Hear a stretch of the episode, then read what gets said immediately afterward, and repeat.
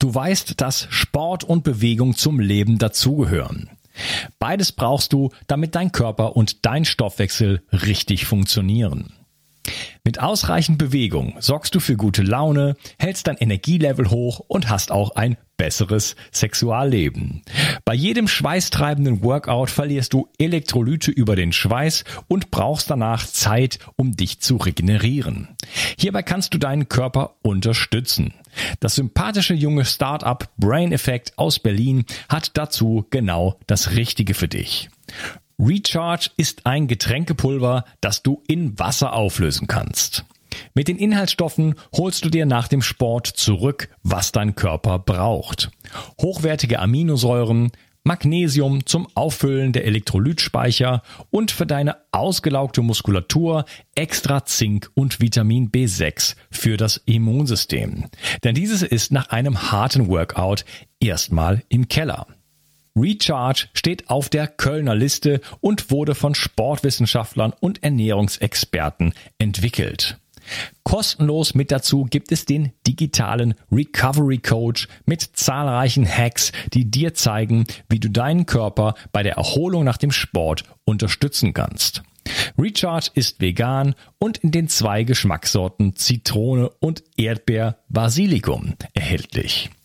Das Produkt findest du unter www.brain-effekt.com und mit dem Gutscheincode BIO360 bekommst du satte 20% Rabatt auf alle Einzelprodukte von Brain Effect, Merchandise-Produkte ausgeschlossen. Also, lade deinen Akku nach dem Sport wieder auf und starte jetzt durch. Den Link dazu findest du in der Beschreibung und in den Shownotes. 360. Zurück ins Leben. Komm mit mir auf eine Reise. Eine Reise zu mehr Energie und fantastischer Gesundheit. Ich möchte dir das Wissen und den Mut vermitteln, den ich gebraucht hätte, als ich ganz unten war. Dabei will ich dir helfen, wieder richtig in deine Energie zu kommen. Zurück ins Leben. Hallo ihr Lieben und herzlich willkommen zu Bio 360. Das ist der dritte Teil von meinem Interview mit Florian Schilling. Hallo Florian. Grüß dich. So. Wir sprechen über äh, eins von deinen vielen Büchern äh, mit dem Titel Long Covid, wenn Corona bleibt. Kannst du mir mal erzählen, wie du das geschafft hast, in letzter Zeit so viele äh, Bücher zu schreiben, die ja jetzt nicht unbedingt, äh, ich sage es mal, Groschenromane sind? Ja, also ähm, ich hatte natürlich äh, insofern äh, ein paar Vorteile, als ähm, ich berufsbedingt äh, sehr stark hier in der Studienliteratur drin war, seit Anfang der Pandemie. Ich arbeite hauptberuflich als wissenschaftlicher Leiter. Ich bin ehrenamtlich äh, Vizepräsident bei der DG Name und hier für Fortbildungen und Supervisionen zuständig. Und dann muss ich mich natürlich da muss ich mich allein schon auf beruflicher Ebene mit diesen Dingen intensiv beschäftigen. Und ich bekomme natürlich auch unglaublich viel Feedback von den Kollegen und Anfragen, wie denn jetzt der Befund äh, zu verstehen ist, was da dahinter stecken kann, was wir jetzt therapeutisch machen. Und habe auf dem Weg jetzt sehr viele Fälle begleitet in den letzten zwei Jahren. Und insofern war, sage ich mal, die, die Wissensgrundlage, die war da. Also da musste ich jetzt äh, für dieses Buch nicht äh, groß zusätzlich Recherche betreiben. Es ging dann eigentlich mehr darum, ähm, das Ding tatsächlich zu schreiben. Und zwar so, dass es möglichst allgemeinverständlich ist. Das ist für mich immer eine große Hürde, da bin ich ganz ehrlich. Ich bin es halt gewohnt, mit, mit Medizinern äh, zu kommunizieren mhm. und die Dinge so runterzubrechen, dass ähm, auch der Allgemeinverbraucher hier vernünftig damit arbeiten kann, ist natürlich eine Herausforderung. Und ja, was es dann noch gebraucht hat, waren halt äh, diverse Nachtschichten und Wochenenden. Und dann hat man dieses Buch doch recht zeitnah, ähm, sage ich mal, fertig. Dann kam noch die Papierkrise dazwischen und jetzt endlich äh, haben wir es dann doch gedruckt. Papierkrise, okay. Von der Krise habe ich noch nichts gehört. Ja, äh, okay, wir sprechen jetzt im dritten Teil ähm, über zwei Dinge. Einmal ähm, die Immunantikörper. Und äh, dann wollen wir uns ein bisschen über das Protokoll, Basisprotokoll für Betroffene unterhalten. Ja. Leg mal los. Also wir hatten ja im zweiten Teil schon äh, über Autoimmunreaktionen etwas gesprochen. Ja, und äh, da jetzt eher die konventionellen erstmal ähm, abgearbeitet. Jetzt ist es aber so, dass es im Anschluss an Covid beziehungsweise den Peaks auch äh, vollkommen atypische Autoimmunreaktionen gibt. Das Unbekanntere ist hier autoreaktive Spike-Antikörper. Also das sind ja eigentlich Antikörper, die wir wollen. Das sind Antikörper, die hier eine Immunität gegen dieses Virus herstellen. Ähm, nur leider, da das äh, Spike eben so eine große Ähnlichkeit zu körpereigenen Strukturen hat, äh, greifen diese Spike-Antikörper teilweise auch meinen Körper an. Also genau die Antikörper, die ich eigentlich will, können ein Problem darstellen. Mhm. Und ähm, wenn ich mir jetzt anschaue, was greifen die vor allem an, das sind zwei Strukturen. Das eine sind Neurofilamente, also das ist das Zellskelett unserer Nervenzellen. Und das andere sind die Mitochondrien. So, wenn das der Fall ist, habe ich natürlich ein Riesenproblem. Wenn mein Immunsystem hier meine Mitochondrien vernichtet, so schnell kann ich die gar nicht nachbauen. Ja. Und wir haben im Moment leider nur ein einziges Labor in Deutschland, das überhaupt in der Lage ist, das zu messen. Das ist äh, das MMD in Magdeburg. Und das ist auch keine einfache Untersuchung. Also wenn das 0,1 äh, Prozent der Mediziner in Deutschland beherrschen, dann war es das wahrscheinlich. Ja. Und gut, wenn jetzt diese Problematik besteht, dann muss ich diese Antikörper loswerden. Vorher ist hier kein, nicht der Hauch einer Chance, aus dieser Situation rauszukommen. Das heißt, hier wäre dann äh, tatsächlich eine Plasmapherese angezeigt, ja, dass man diese Antikörper aus dem Blut rausfiltert nur dann habe ich eine Chance, äh, die Dinge zu regenerieren. Andernfalls. Da, hatten wir ja schon in dem äh, Interview Komplikationen nach Peaks drüber gesprochen, dass das dann irgendwann auch so, so, sag ich mal, so der terminale Weg ist. Ähm, dass man sich da dumm und dämlich verdienen kann, da hast du ein bisschen gescherzelt, äh, wenn man sich so eine Maschine kauft, äh, weil da wirst man genug Patienten bekommen in nächster Zeit. Ähm, ja, ähm, das heißt, hier haben wir also dieselbe Situation, nur dass sie jetzt, jetzt hier auf in Anführungsstrichen natürlichem Wege entstanden ist und wir aber halt eben doch diese Antikörper haben, die jetzt auf das, äh, den eigenen Körper losgehen und die müssen jetzt erstmal ausgeschaltet werden, weil sonst sagst du, hast man, hat man keine Chance. Ja, das Gemeine ist jetzt halt, ähm, dass mein Arzt diese Antikörper nicht als gefährlich einschätzt. Im Gegenteil, der wird mir gratulieren, dass ich die habe. Und ähm, dann wird es vom Fleck weg schon mal schwierig, die Dinge hier überhaupt mal zu benennen. Was die in Magdeburg Sind das die Dinger, die ich dann bei so einem Antigen-Test dann auch teste? Nein, Nein aber ne? bei einem Immunitätsprofil. Also wenn man jetzt hier schauen will, bin ich ein Genesener. Die Antikörper, die man hier misst, das sind genau die Antikörper, die hier Probleme machen können. Ähm, ich empfehle hier dringend, dass man ähm, bei so einem Immunitätstest nicht nur die Antikörper ähm, quantitativ misst, sondern dass man die auch qualitativ äh, beurteilt und im Labor gleich mit anfordert, ob das neutralisierende Antikörper sind. Und ich habe hier schon sehr viele Immunitätsprofile äh, gesehen, wo sich zwar herausstellt, die Menschen haben einen hohen Antikörpertitter, aber dann sind äh, 95 Prozent davon nicht neutralisierend. Und dann stellt sich die Frage, ja, was machen die dann hauptberuflich? Also wenn der Großteil meiner Antikörper Mist ist, dann ist Gefahr im Verzug. Und dann müsste man so eine äh, Spezialmessung hier durchführen. Ähm, was die machen ist, die isolieren meine Mitochondrien, schütten dann Serum von mir auf die Mitochondrien drauf und gucken, wie das den Mitochondrien bekommt. Und wenn meine Mitochondrien nach Kontakt mit meinem Serum tot sind, dann habe ich genau dieses Problem hier. Mhm. Das Zweite, was äh, hier noch in den Autoimmunitätsbereich fällt und sehr, sehr speziell ist, das sind diese G-Protein-Rezeptor-Autoantikörper. Das muss man mal zehnmal schnell hintereinander sagen. ja, ein Blick hier. Äh, du nennst das auch James Bond Aptamere. Das klingt ein bisschen ja. besser. Genau, also diese ähm, Autoantikörper richten sich gegen bestimmte Rezeptoren in meinem Organismus. Und diese Rezeptoren sind wesentlich dafür verantwortlich, die Signale des vegetativen Nervensystems umzusetzen.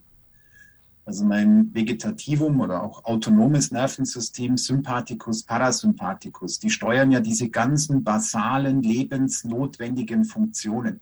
Kreislauf, Atmung, Verdauung, Hormone, Schlaf und so weiter. Und diese Autoantikörper funken da jetzt dazwischen und zerstören hier die Regulation. Und dann geht es mit meinem Allgemeinbefinden natürlich steil bergab. Also wenn mein Vegetativum nicht mehr sauber arbeiten kann, dann, ähm, dann ist gehoben schlecht. Ja. Und das Problem ist jetzt, diese, diese G-Protein-Rezeptor-Autoantikörper, die sind jetzt grundsätzlich nicht neu. Wir kennen die schon. Aber sie sind normalerweise extrem selten. Also das ist etwas, was ein normaler Hausarzt, wenn es hochkommt, einmal in seinem Berufsleben sieht. Das ist also nichts, was hier standardmäßig abgeklärt wird. Und das steht leider auch nicht in dieser Long-Covid-Leitlinie. Und äh, das nächste ist jetzt, es gibt ganz wenig Labore in Deutschland, die das überhaupt messen. Also das sind äh, vier, fünf Labore, die das machen und das war's. So, und jetzt habe ich auch wieder das Problem, dass das wahrscheinlich nicht erkannt wird. Ja.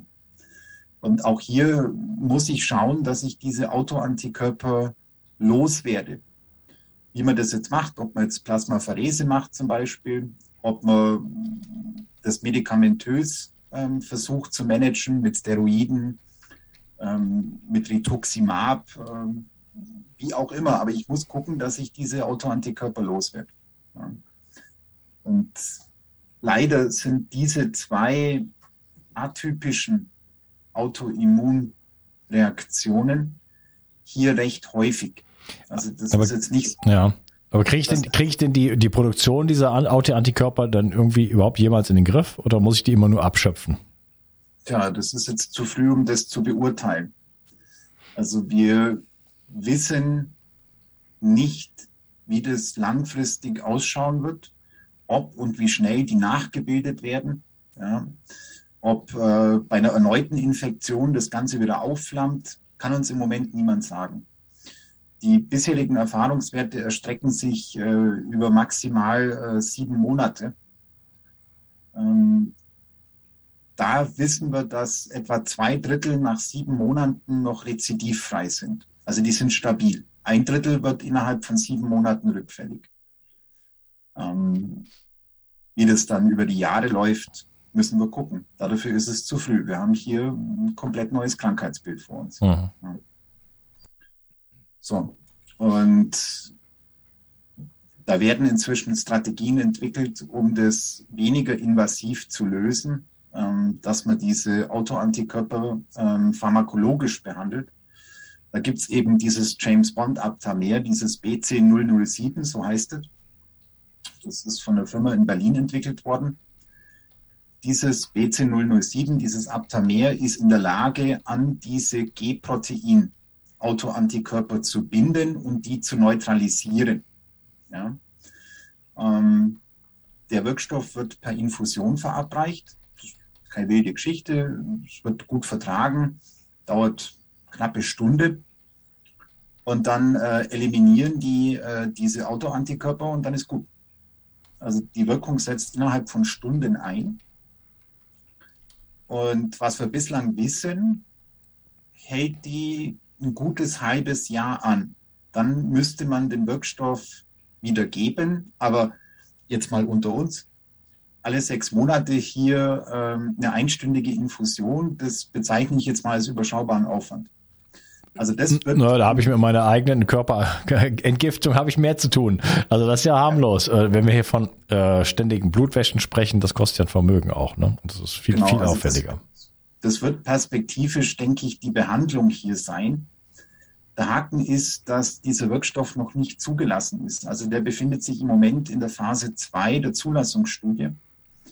Und der Hersteller ähm, will da jetzt natürlich nichts riskieren. Also die wollen jetzt ihre Zulassung wie geplant zu Ende bringen und hier nicht äh, experimentelle Behandlungen ähm, unkontrolliert außerhalb der Studie zulassen. Nein, das wollen wir natürlich nicht. Phase 3 an der Bevölkerung, das wollen wir auf gar keinen Fall äh, riskieren. Ja, also es wird hier noch ein bisschen dauern, bis der Wirkstoff zugelassen ist, aber der wird kommen.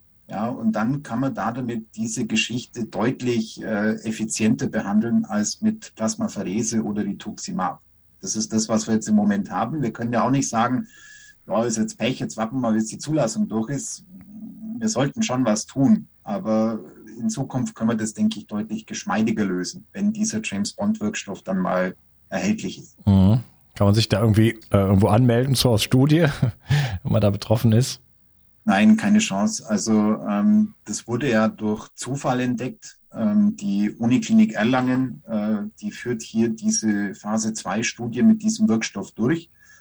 Der ist eigentlich konzipiert zur Behandlung von äh, bestimmten Augenerkrankungen. Und es war so, dass einer der Studienteilnehmer äh, Long-Covid entwickelt hat. Und dann äh, hat sich der wieder seine Infusion abgeholt und dann war das Long-Covid weg. So kam er überhaupt mal drauf, dass dieser Wirkstoff hier wirken kann. Das hat die Uniklinik in Erlangen dann äh, publiziert. Die haben da ein Paper rauskauen und eine Pressemeldung und dann stand dann natürlich das Telefon nicht mehr still. Tausende von Long-Covid-Patienten haben bei denen angerufen und gefragt, äh, können wir in die Studie rein? Und nein, können sie nicht. Also die sind voll. Die werden hier niemand mehr aufnehmen. Ja, und äh, es wird auch kein zweites Studienzentrum eröffnet, dass jetzt hier eine weitere Uniklinik hier nochmal einen Arm ähm, aufmacht. Das heißt, der Weg ist momentan versperrt. Da geht, da geht nichts. Ja, es ist leider so. Also da müssen wir warten, bis die hier mit äh, ihren Studien durch sind und dann ähm, kann man davon profitieren. Aber immerhin, ähm, wir haben da was perspektivisch, vor allem was mich halt auch freut. Diese Aptamer-Technologie, die hier verwendet wird, die ist ziemlich neuartig. Und wenn das jetzt hier bei diesen Autoantikörpern funktioniert, dann wäre es, denke ich, perspektivisch auch möglich, solche Wirkstoffe für andere Autoantikörper zu entwickeln. Also wir hätten dann hier eine Technologieplattform, mit der man einen völlig neuen Zugang zur Therapie von Autoimmunerkrankungen hätten. Mhm. Äh, anstatt das Immunsystem dann insgesamt runterzufahren, könnten wir ganz spezifisch äh, Autoantikörper eliminieren. Also das hat für mich ein riesen Potenzial. Okay, spannend. Ja, also auch da entsprechend das Kapitel in deinem Buch, ähm, insbesondere ja eigentlich so für Betroffene natürlich, um auch damit zum Arzt zu gehen, zum Heilpraktiker, um auch einfach äh, als ähm, vorgebildeter Patient sozusagen in Erscheinung zu treten. Das ist ja auch nicht ganz unwichtig. Ähm, ja. Auch wenn man vielleicht nicht alles versteht, aber man sagt hier, ähm, na, das habe ich mir angehört, dass das hier steht's im Buch. Bitte äh, können wir das mal machen? können Sie überhaupt sowas? Ja. Und dann ähm, ja, hat man einfach Möglichkeiten bei dir im Buch da äh, wirklich die Details nachzulesen, äh, welche Laborparameter müssen genommen werden und so weiter. Ähm, zum Abschluss, was kann man denn ähm, ja, für Betroffene tun? Gibt es Möglichkeiten, äh, selber schon was zu tun? Gibt es Möglichkeiten, was mit einem mit einem äh, Therapeuten zusammen zu machen? So eine Art äh, ja, Protokoll. Ja, also ähm, das Buch endet mit einem Basisprotokoll für Betroffene. Ähm, was ist da drin? Also einmal ähm, sind bestimmte Mikronährstofftherapien zum Beispiel aufgeführt, die man vom Fleck weg beginnen kann. Also die auf jeden Fall Sinn machen werden.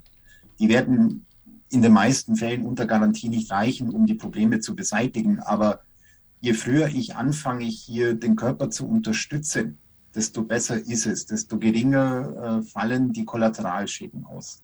Also hier haben wir ein Mikronährstoffprotokoll, mit dem man sofort auch do-it-yourself anfangen kann. Brauche ich keinen Therapeuten, brauche ich kein Labor, kein gar nichts. Das Zweite, was dann ganz wichtig ist und möglichst schnell kommen muss, das ist die Abklärung der Probleme. Ja, und hier ist im Buch das Diagnoseprotokoll der DG Name drin, unser Therapeutenverband. Äh, wir haben hier eine Art Leitfaden für Ärzte und Heilpraktiker entwickelt, wie Long-Covid diagnostisch abgeklärt werden sollte. Das, sind, das ist eine kompakte Tabelle. Ähm, mit der kann ich losmarschieren und äh, mich darum bemühen, diese Laboruntersuchungen zu bekommen. Ja, und äh, das ist dann der erste Schritt. Das findet man auf, auf der Degename-Webseite? Die kann man auf der Degename-Webseite runterladen. Das steht bei mir nochmal auf der Website und es ist hinten im Buch ähm, in diesem letzten Abschnitt Basisprotokoll für Betroffene ist das auch nochmal drin. Das kann man also zur Not auch rauskopieren und da damit dann äh, in die Praxis seiner Wahl gehen und sagen, das ist die To-Do-Liste. Können Sie das, macht Sie das, ansonsten muss ich halt woanders hin. Mhm. Ja. Ähm, ich habe auch die ähm, Labore nochmal im Anhang aufgeführt, die diese Untersuchungen anbieten, weil das ist das nächste Problem. Selbst wenn ich einen Arzt finde, der sagt, ja, von mir aus mache ich dir, äh, der ruft dann in seinem Hauslabor an und die sagen, kennen wir nicht, machen wir nicht. Mhm. Und dann sagt der Arzt, gibt's nicht. Also es ist auch wichtig, dass man hier äh, diese Laborkontakte hat, um dann äh, die Untersuchungen entsprechend ins Rollen auch zu bringen. Und ja. Ja, also es ist schon, also der Bildungsstand äh, der, der, der, der, der Mediziner und so weiter da draußen, also jedes Mal, wenn ich mich mit dir unterhalte, ist eigentlich so 99 Prozent der, der Therapeuten da draußen können das nicht. Das ist eigentlich immer das Ergebnis mit jedem Gespräch von dir. Das finde ich äh, schon auch ein bisschen traurig, muss ich sagen. Ja, das ist, das ist leider so, das war schon vor Corona. Ja, ja, das ist nichts Neues. Wie gesagt, das war egal, welches Thema wir nehmen. Das halt jetzt in einem ganz anderen Maßstab auf, weil wir auf einmal Hunderttausende Menschen äh, im Land haben, die diese verrückten Geschichten hier ähm, durchmachen. Ja, also bis jetzt, wenn man das mal zusammennimmt, ähm, Patienten mit CFS, ME, Fibromyalgie, wenn wir mal sagen, das ist so die die Gruppe, die haben diese ganzen Dinge normalerweise. Dann kommen wir hier auf ein Patientenklientel von etwa drei, dreieinhalb Millionen in Deutschland. Ja. Und äh, dieses Patientenklientel, das hat sich jetzt massiv vergrößert, also konservativ verdoppelt. Ja. Und äh, jetzt Menschen mit CFS oder ME, die sind häufig äh, gezwungen, sich hier die Lösungen zu erarbeiten. Ja, die tun das auch seit Jahren. Und wir haben da ja auch inzwischen Erfahrungswerte. Es gibt Bücher, es gibt Communities, es gibt Foren, es gibt Podcasts, Websites, alles Mögliche, wo die eine Anlaufstelle haben. Das haben wir alles für Long-Covid noch nicht und für Postvakzin auch nicht. Also hier haben wir auf einmal äh, eine riesige Patientengruppe, die komplett in der Luft hängt. Und was sich im Moment abzeichnet, ist, ist, dass die Schulmedizin hier katastrophal drin scheitert, Long-Covid vernünftig zu versorgen. Und äh, das wird nochmal ganz anders Druck auf das medizinische System erzeugen, sich hier mit diesen Dingen auseinanderzusetzen. Ich meine, es beginnt ja so langsam, ja, ähm, diese G-Protein-Autoantikörper, dass das jetzt mal angeschaut wird, äh, Plasmapherese, dass das angeboten wird, dass man PET-Scans macht bei äh, Post-Covid-Patienten. Das hätten wir uns alles schon lange für Post-EBV gewünscht. Ja? Also so gesehen haben wir da jetzt im Moment schon eine steile Lernkurve, aber das ist noch, das ist noch weit weg von dem, was wir eigentlich brauchen. Mhm. Die Lernkurve ist eh, eh gerade ziemlich steil, was dieses, die, die Menschheit gerade angeht.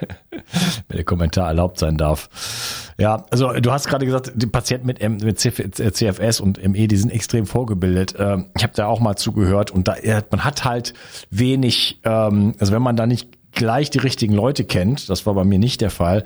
Man ist halt dann erstmal auf sich allein gestellt und ich habe auch mit Leuten gesprochen, auch in den letzten Jahren, äh, die solche Patienten sind, die sind so extrem vorgebildet, die lassen jeden Mediziner alt aussehen, so nach dem Motto, was die alles wissen ja, und auch schon ausprobiert haben und äh, das ist unglaublich. Ja. Also das wäre vielleicht auch noch äh, so ein Tipp, ja.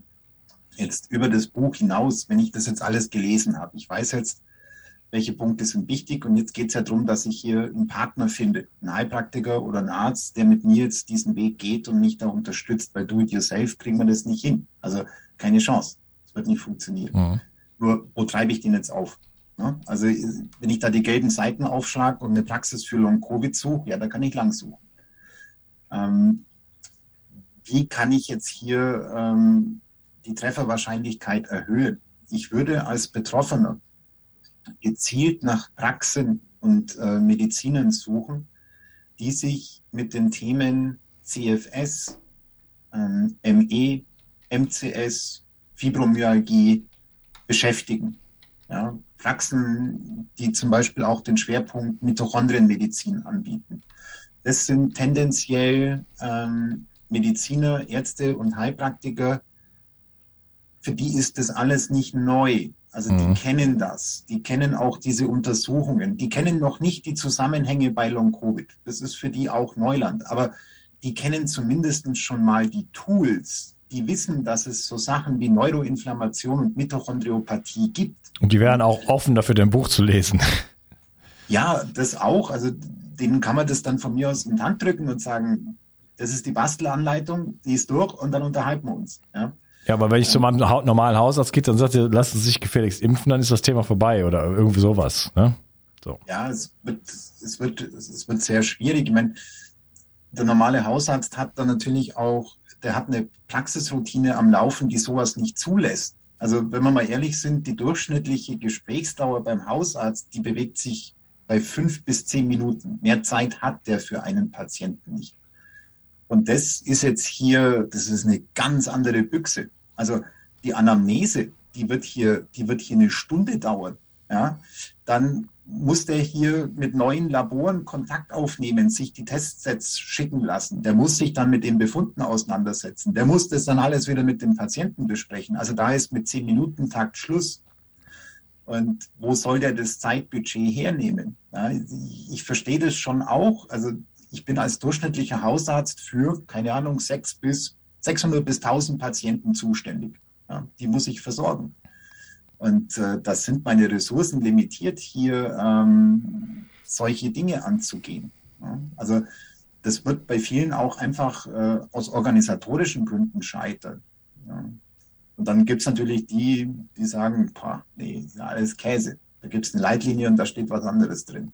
Ja, also es gibt das System schon nicht her und die, die sich da auch noch voll äh, eingliedern in das System, die werden auch nicht mal in die Richtung denken wollen. Abgesehen davon, dass sie es zeitlich nicht können und so weiter. Ne? Weil hier müsste man jetzt erstmal sich in das Thema einsteigen. Also da reden wir nicht über, ich muss brauche eine Stunde für den Patienten, sondern ich brauche viele, viele ja. Dutzend Stunden, damit ich auf den Stand komme, überhaupt so einigermaßen äh, zu verstehen, worum es hier überhaupt geht.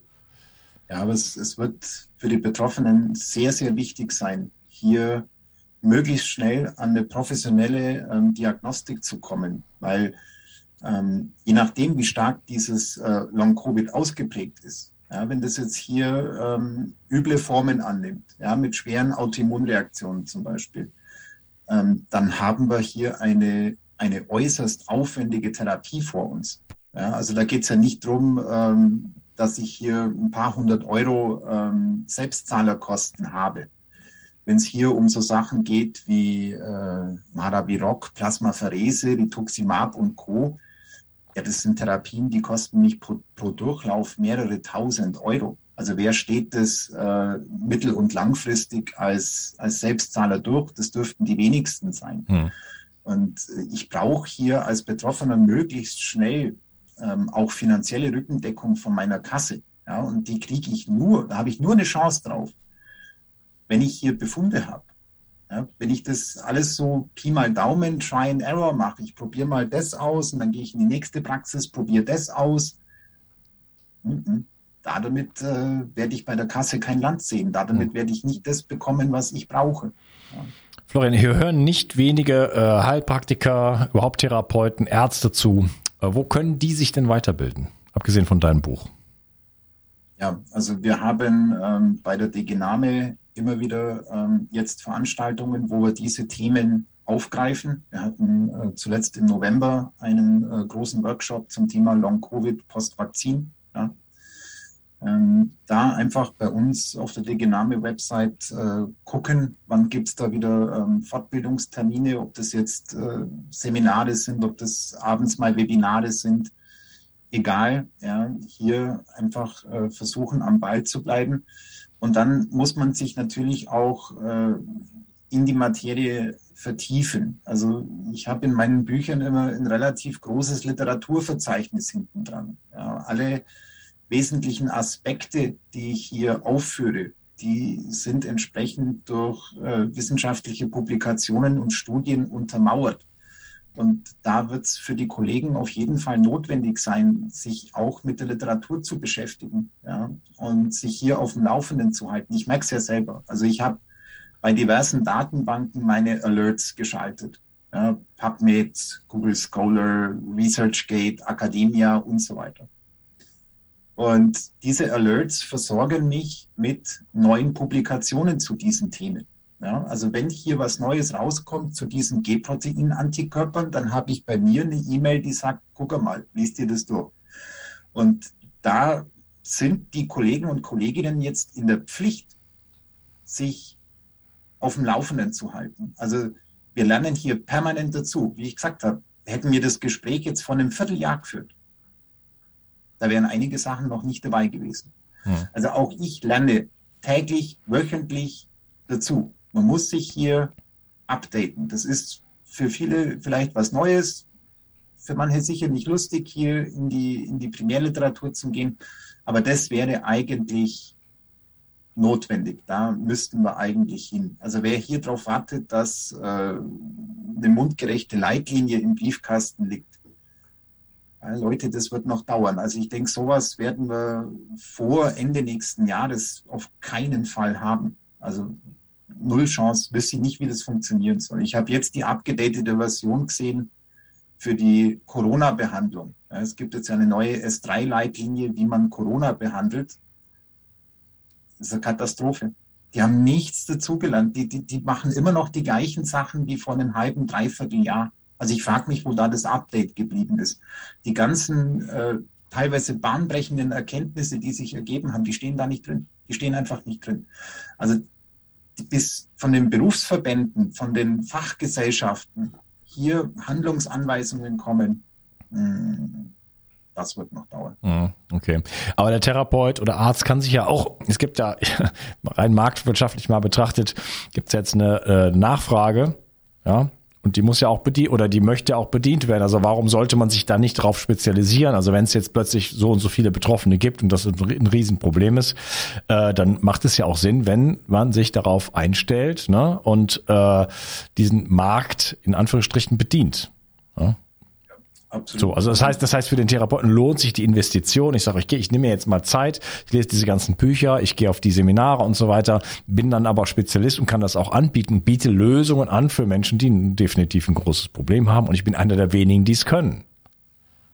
Natürlich, das, das wird auch passieren. Also der Markt wird hier äh, die Energien schon in diese Richtung lenken. Ja, das Problem ist nur, wir hatten ja schon vor ähm, der Pandemie eigentlich nicht genügend gute Mediziner, die diese Themen abgedeckt haben. Hm.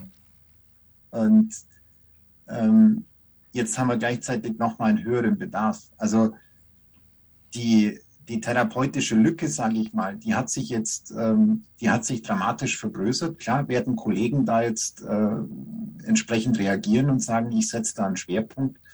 Aber das wird dauern. Also bis diese Ressourcen dann äh, beim Patienten ankommen. Ähm, keine Ahnung, vielleicht, äh, dass wir da im zweiten Halbjahr ähm, gewisse Fortschritte sehen. Ja, aber schneller wird es nicht gehen, denke ich. Mhm. Ja. Ich sage das ja hin und wieder mal zu Kollegen von dir, äh, einfach Ärzten, äh, die ja sehr federführend sind und so weiter. Hör auf, Leute zu behandeln, bilde Ärzte aus. Ja? Gib dein Wissen ja. weiter. Ja, wir brauchen mehr von deiner Sorte. Das hat, ist Verschwendung, wenn du irgendwelche stundenlang dich um einzelne Patienten kümmerst. Ne? Ja, deswegen versuche ich ja schon auch ähm, die Erkenntnisse, die ich da jetzt aus ähm, der wissenschaftlichen Literatur und aus der Begleitung von Fällen ähm, gewinne, dass ich die möglichst äh, breit zur Verfügung stelle. Ja, also klar, selbstverständlich sage ich, mache Fortbildungen. So viele Fortbildungen kann ich gar nicht machen, die mir da bräuchten. Deswegen war dann schon die Idee, einfach mal diesen altmodischen Ansatz zu gehen und äh, ein Buch zu schreiben. Ja? Ähm, das ist eine Ressource, auf die kann jeder jederzeit zugreifen ja? und darauf aufbauend dann ähm, die Dinge weiterentwickeln. Also ich bin da nach wie vor schwer von diesem Konzept Buch überzeugt, auch äh, in, den, in den modernen Zeiten. Und wir müssen solche Wege gehen, weil ganz ehrlich, wenn ich das jetzt hier über andere Kanäle versuche zu verbreiten, da bekomme ich schnell Probleme. Mhm. Ja, also in dem Moment, wo man hier formuliert, dass äh, wesentliche Aspekte dieser Krankheit durch das Spike hervorgerufen werden und gar nicht mal durch das Virus als solches, ja, da bewegt man sich auf dünnstem Eis. Ja, weil da ist man dann sehr nah an äh, Kritik am Peaks. Und das, ähm, das kommt nicht gut an in unseren Zeiten. Also da ist dann äh, ein YouTube-Kanal zum Beispiel auch mal ganz schnell dicht. Ich habe jetzt dann gerade meine vierteljährige Sperre hier abgesessen. Also da tue ich mich schwer, solche Wege zu nutzen, um das Wissen zu verbreiten. Und dann müssen wir wieder auf so traditionelle Sachen wie ein gedrucktes Buch zurückgreifen. Mhm. Okay. Ist das eine YouTube, äh, YouTube-Folge oder packe ich die auf Rumble? Was meinst du? Ja, also ähm, Rumble, ähm, Rumble hat sich aus meiner Sicht semi bewährt, muss ich sagen. Ähm, Rumble ermöglicht hier die Inhalte eins zu eins umzusetzen. Das ist äh, ganz wunderbar. Allerdings hat sich das äh, in der breiten Bevölkerung noch nicht rumgesprochen, dass es hier ein zensurfreies Internet gibt, beziehungsweise dass das Internet, wie wir es kennen, eben stark zensuriert ist. Ähm, die verlassen sich hier immer noch auf Google und YouTube suchen und äh, die Zeiten sind rum. Also ich kann nur allen äh, empfehlen, die hier auf der Informationssuche sind, ähm, nicht zu googeln und nicht bei YouTube zu suchen, sondern eher bei Rumble zu suchen und bei DuckDuckGo. Ja. Und dann kommt man hier auf äh, völlig andere Inhalte, die weit weg von dem sind, was äh, das zensierte Internet hier bereithält. Mhm. Ja. Aber der Publikumsverkehr ist natürlich kein Vergleich, wenn ich jetzt. Nee, nee, das ist das klar. Meine Frage war, wird, ist, riskiere ich meinen Kanal, wenn ich dieses Interview da reinstelle? Was meinst du? Nein, ich denke, wir haben uns heute äh, uns, ja. sehr äh, eine faktennahe Darstellung bemüht ja, und äh, uns hier nicht groß aus dem Fenster gelehnt, was hier wilde Theorien ähm, zu irgendwelchen Prophylaxe-Kampagnen angeht. Hm. Ähm, und Long-Covid ist ein Problem. Es wird als solches ja auch von der Politik benannt. Daran äh, hapert es ja nicht. Ähm, es wird nur vergessen, Lösungen bereitzustellen. Es ist halt, es ist eine Drohkulisse, derer man sich gerne bedient, aber die Betroffenen für die hat man dann nichts. Und da denke ich, ist es ganz wichtig, dass so ein Gespräch, wie wir das jetzt geführt haben, ähm, möglichst viele Menschen erreicht, um mal darzustellen, welche Ressourcen es hier gibt. Und ich glaube nicht, dass wir da jetzt Schwierigkeiten bekommen werden. Alright, dein Wort in ähm, YouTubes Ohr. Vielen Dank wieder mal für dein Engagement. Äh, für die ganzen Nächte und Wochenenden und so weiter, die du in diese Arbeit steckst. Ähm, ähm, das machst du für irgendwie für das Wohl der Welt, glaube ich. Also viel Geld verdient man mit Büchern nicht. Na, das, das ist kein, äh, kein Grund, warum man Bücher rausbringt. Äh, es sei denn, man will, äh, weiß ich nicht, Erfolgsautor werden. Das wird man mit solchen Büchern auch nicht. Ähm, also vielen Dank für diesen ganzen, diese ganze Arbeit, die da drin steckt, ähm, der Aufklärung für Therapeuten, für Ärzte, für Betroffene, ähm, Anleitung an die Hand zu geben, äh, wo man wirklich mitarbeiten kann und ähm, ja, was so ein bisschen Stand der, der Wissenschaft sozusagen ist. Ich verlinke natürlich äh, deine Webseite, äh, die dicke Name ähm, und natürlich auch dein Buch. Hab mich gefreut, dass du heute dabei warst und wünsche dir noch einen schönen Abend. Ja, auch, Unkas. Mach's gut und pass auf dich auf. Mach's gut. Ciao. Die Versorgung mit essentiellen Mikronährstoffen ist eine der wichtigsten Gesundheitsstrategien. Du brauchst sie für den Energiestoffwechsel in den Mitochondrien, für deine Entgiftung und normalen Stoffwechselfunktionen. Dabei ist es heutzutage schwieriger denn je, diese Mikronährstoffe über die Nahrung aufzunehmen. Dazu kommt noch, dass wir heutzutage durch die vielen Stressfaktoren, denen wir ausgesetzt sind, einen höheren Bedarf haben. Ich habe diesen Bedarf erkannt und war mit den bisherigen Produkten am Markt schlichtweg nicht zufrieden oder einverstanden. Daher habe ich mich aufgemacht und das wahrscheinlich umfangreichste Multinährstoffpräparat am deutschen Markt entwickelt. Das Ergebnis nennt sich 360 Vital. Und dieses Produkt enthält alle wichtigen Vitamine in der richtigen Form und Dosierung, zahlreiche wichtige Mineralstoffe, Pflanzen- und Heilpilzextrakte, Antioxidantien wie zum Beispiel Astaxanthin und Resveratrol, Coenzym Q10, 50 Milliarden darmaktive Bakterien und vieles mehr. Dabei habe ich natürlich auf die höchste Rohstoffqualität geachtet und darum enthält 360 Vital zum Beispiel keinerlei Zusatzstoffe. Das liegt alleine auch schon daran, dass gar nichts mehr in die Kapseln hineingepasst hätte.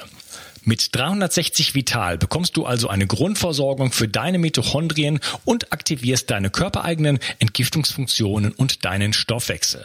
Daher ist 360 Vital auch ein Grundelement in meinem Entgiftungsprotokoll richtig entgiften. Mit 360 Vital ersetzt du praktisch alle Nahrungsergänzungsmittel in deinem Schrank und bekommst alles in höchster Qualität und erleichterst damit dein Leben. 360. Zurück ins Leben. Komm mit mir auf eine Reise. Eine Reise zu mehr Energie und fantastischer Gesundheit. Ich möchte dir das Wissen und den Mut vermitteln, den ich gebraucht hätte, als ich ganz unten war. Dabei will ich dir helfen, wieder richtig in deine Energie zu kommen. Zurück ins Leben.